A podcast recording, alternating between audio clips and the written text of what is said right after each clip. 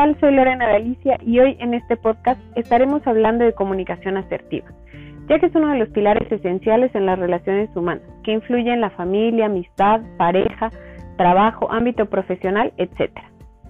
¿Qué es la comunicación asertiva? Es la capacidad o habilidad social que nos permite expresar sentimientos, ideas u opiniones de manera confiada, libre y sencilla reduciendo la posibilidad de crear un conflicto, pues respeta los derechos de las demás personas, lo que piensan, sienten y creen, pero también establece que quiere ser respetado.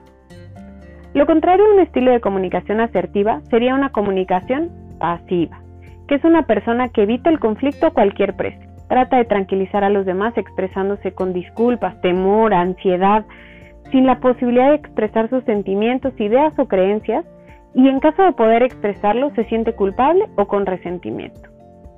También existe el estilo de comunicación agresiva, en donde las expresiones se enfocan en dañar o lastimar a las personas, en lugar de centrarse en el tema de interés.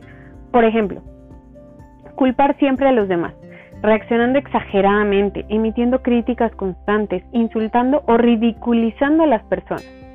Por ello, la asertividad implica comunicarse a favor de nuestros derechos, sin dejar a un lado los derechos de los demás, tener la capacidad para pedir favores, expresar sentimientos positivos y negativos, así como decir no sin tener sentimientos de culpa.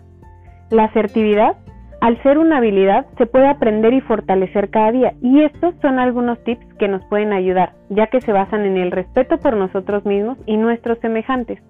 Es decir, tratar de ponernos en el lugar de la otra persona, pues todos somos diferentes, y pensar en el otro nos va a ayudar a entenderle. Tip número 1. Escucha activa. Cuando hablas con alguien, esa persona espera que lo mires a los ojos, que le pongas atención, le hagas preguntas relacionadas con lo que está hablando, que dejes a un lado el celular y los distractores.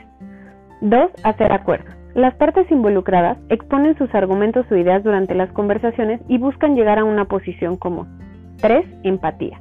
Es la intención de comprender los sentimientos y emociones, es decir, ponerse en los zapatos de la otra persona. 4. Hablar sin rodeo. Es hacerlo de manera clara y precisa, sin darle vueltas al asunto. 5. Reconocimiento.